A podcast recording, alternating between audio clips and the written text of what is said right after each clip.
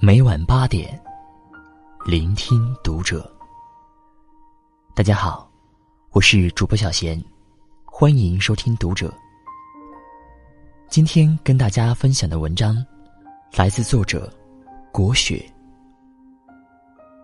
我们需要根据书单来读书吗？关注读者微信公众号，一起成为更好的读者。前段时间，悠悠信誓旦旦跟我说：“我决定做一个饱读诗书的美女子。”我问他准备怎么做。他递过手机，页面上写的是“人生必读的一百本名著”。悠悠跟我说：“小诗，你等着吧，我要用两年的时间把这一百本书全部都读完。”他将这个消息。告诉了我们几个人，又在朋友圈立起 flag，并且在网上下了单，先买了十本，准备在三个月里读完它们。起初，悠悠的兴致很高，只用了半天，就读完了北野武的《菊次郎与佐纪》，立马发了朋友圈，大家纷纷点赞。照这个速度，他还真有可能读完剩下的书。昨天我临时想起来，问了他一句：“悠悠，你读到哪里了？”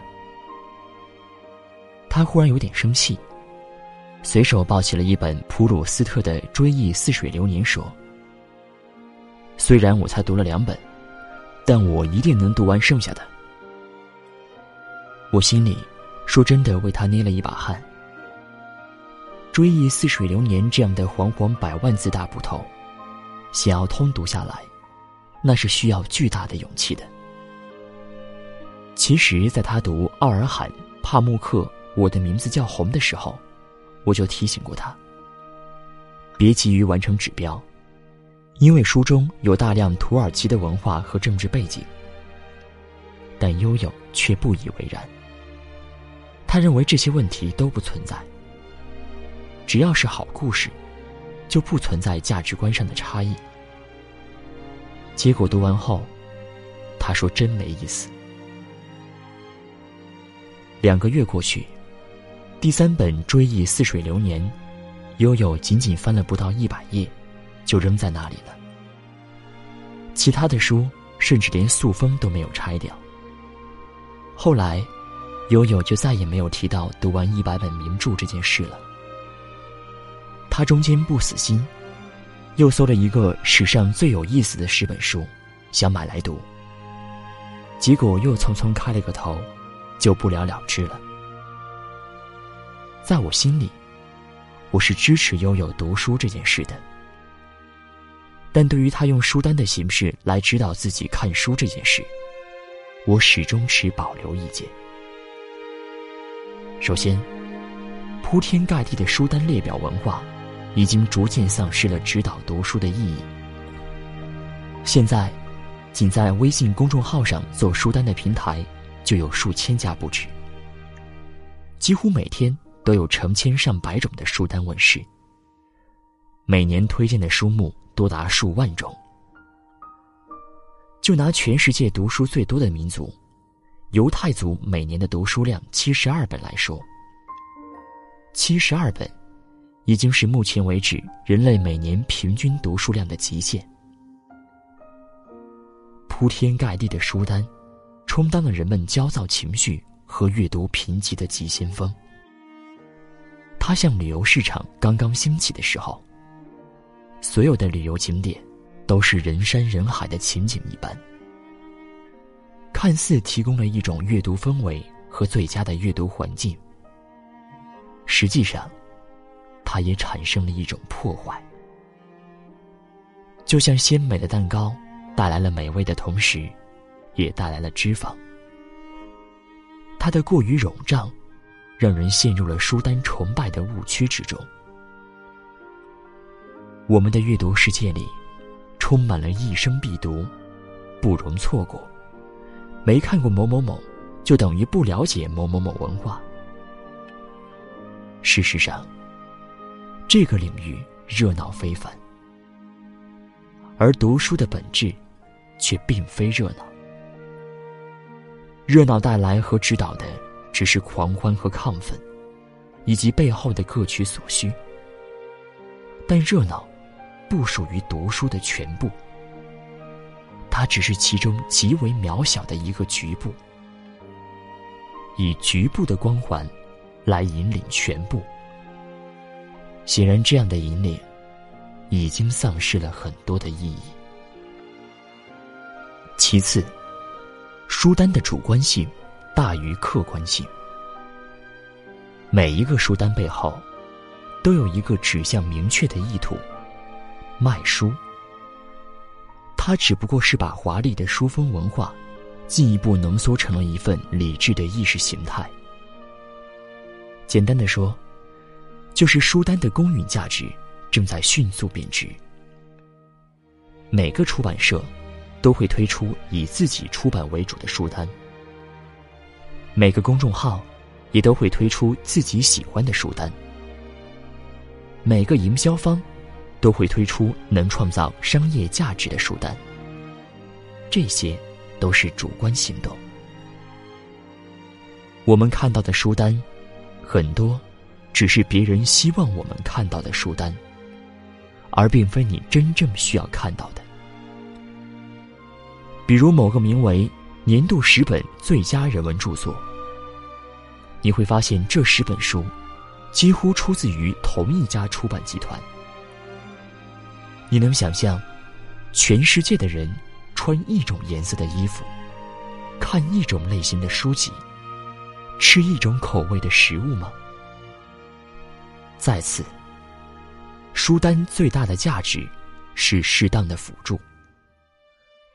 越来越多的人把书单当成一种高屋建瓴式的指导。要知道。没有读过莎士比亚的李白，依旧是人类历史上最伟大的诗人；没听过存在主义和意识流的曹雪芹，依然是有史以来最伟大的作家。如果哪个书单上说“人生必看的五十本书”，你没看过，你的人生就不完整，那这个书单大可不看。没有什么书是必读不可的。洋葱的香味再浓郁，也不能抢了牛排本身的味道。辅助的功能，如果被过于放大并且推崇，那这是对阅读本身的一种绑架和侵犯。所谓喧宾夺主，即是如此。有的人。天生就是喜欢浅阅读的。有的人天生喜欢深入挖掘，有的人沉迷于好的故事，有的人陶醉于文字本身的曼妙文采之中。仅就我个人的阅读经验来说，在我的身边，颇有一群喜欢阅读的朋友，但他们几乎没有人是通过书单的方式来指导自己的阅读的。而且也几乎没见过任何一个人，把某个人生必读的五十本书照单通读下来的。几乎有百分之九十的人，没有读完过《红楼梦》。你能说，他们的人生是存在巨大缺陷和不完整吗？那照这么说，曹雪芹之前的小说家都不完整，屈原之前的诗人都不完整。这样的说法，显然是立不住脚的。在读书的过程中，我发现一个很有意思的现象：一个人会沿着某个特定的读书脉络，逐渐形成自己的读书框架。我有一个朋友就是，他先是看明朝那些事儿，然后过渡到万历十五年，再往上回溯看的明史。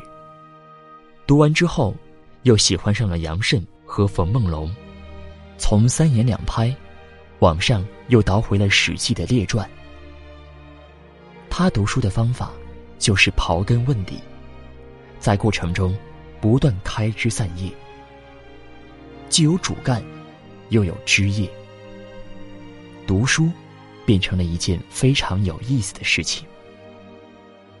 用他的话说，就像探险。你永远不知道接下来会发生什么惊喜。悠悠读书，就显得很城市化了。他想通过一个书单来完善自己的知识体系。殊不知，在这样一个既有滑稽演员自传，又有意识流，既有存在主义，又有黑色幽默组成的大杂烩里，你很难做到什么类型都喜欢。都沉浸，就像我的一个朋友曾说的那样：一个人假如没有好恶，那这个人一定非常无趣。读书亦是如此。一个没有好恶和充满好恶的书单，都是不足取的。因而，我个人是推崇自我阅读的方法的。一个人如果真的喜欢读书，那他的读书轨迹大致上都会由浅入深，由薄入精。你不必担心他永远局限在一个小圈子里。而一个不喜欢阅读的人，他即便是有了这么一个科学严谨的书单来指导，也是对于读书没有多大的指导效用的。每年。成千上万本书正在不断被生产出来，我们无需陷入这样一个汪洋大海之中，成为阅读的奴隶。在一次采访中，我听到了一个很有意思的概念：把书读完。其实，到了一个阶段，我们会发现，要读的书，其实已经读的差不多了。有些书，薄薄一本，其实已经将千百本书的道理讲得很明白透彻。其他的，只是充当了一种点缀而已。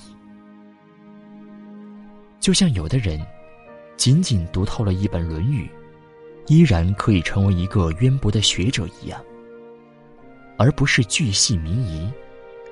眼中看到的书，都要一网打尽。才算是读书，才算是阅读。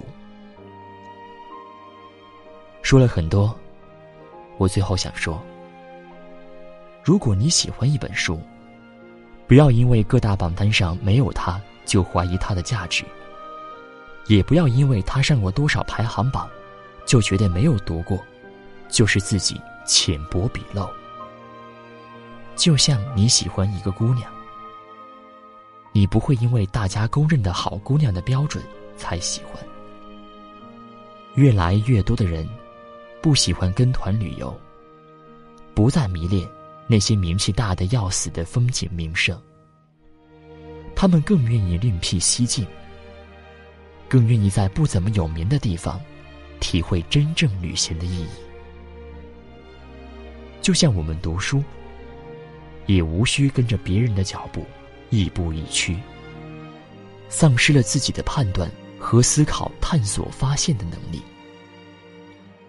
你追随的，永远都不是一个榜单和列表，而是你自己的心意。